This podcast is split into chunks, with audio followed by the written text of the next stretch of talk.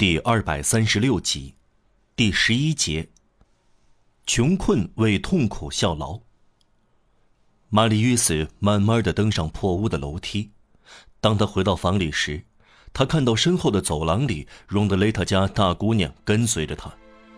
他觉得这个姑娘面目可憎，正是她拿走了他的五法郎，要向他讨回来已经为时过晚。马车已经不在那里了。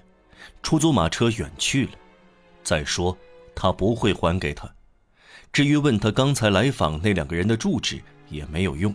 显然他根本不知道，因为署名法邦图那封信是写给举布亚申克教堂的善人先生的。玛丽·斯走进房里，推上身后的门，门关不上。他回过身来，看到一只手挡住半开的门。怎么回事？他问：“是谁？”这是荣特雷特家的姑娘。是您，玛丽·约斯几乎粗暴地说：“总是你，您想干什么？”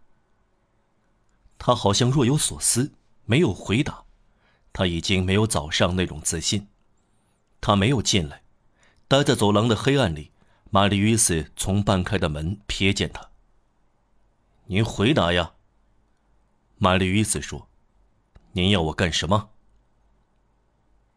他把阴郁的目光抬向他，目光中好像有一点朦胧的闪光。他对他说：“玛丽·约斯先生，您的神态忧郁，您怎么了？”“我吗？”玛丽·约斯说。“是的，您。”“我没有什么。”“有的。”“没有。”“我对您说有。”“让我安静吧。”马吕斯重新推门，他继续顶着。啊，您错了。尽管您不富，今天上午您乐于助人，现在仍然要这样。您给了我吃的，现在告诉我，您怎么了？您有忧愁，一眼就看得出来。我不愿意您有忧愁，何必这样呢？我能干点什么事吗？指使我吧。我不问您的秘密，您不需要对我说，但我毕竟会有用。我可以帮助您，因为我也能帮我父亲。要去送信，到别人家里一家家去问，找到地址。嗯，为人效劳，我能干这个。那么，您可以告诉我，你有什么事，我去对他们说，他们就知道了。一切便安排妥当，指使我吧。一个想法掠过玛丽·与斯的脑际：人感到往下掉，还要挑抓到的树枝吗？他走进荣德雷特家的姑娘。你听着，他对她说。他眼里闪出快乐的光芒，打断了他。哦，是的，用你称呼我吧，我更喜欢这样。那么。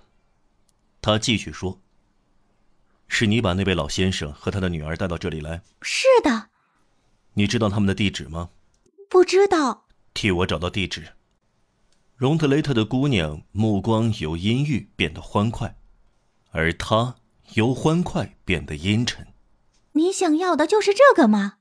他问。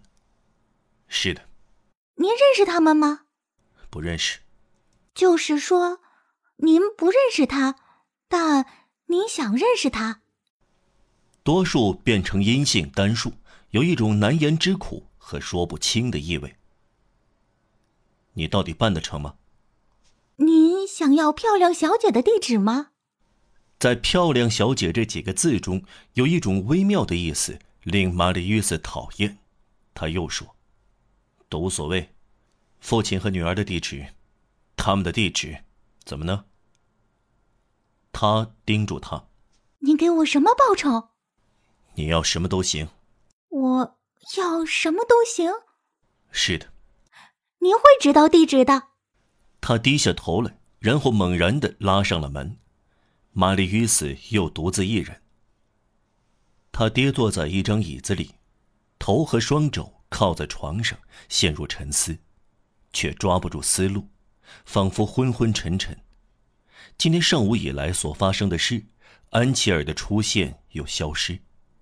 这个姑娘是才对他说的话。希冀之光在无边的绝望中飘荡，就是这些纷乱的拥塞在他的脑海里。蓦地，他从沉思中猛然回过神来，他听到荣德雷特响亮而粗暴的声音，说出一些对他充满奇趣的话来。我对你说，我有把握，我认出了他。荣德雷特在说谁？他认出了谁？白发先生吗？他的于雪儿的父亲？什么？荣德雷特认识他吗？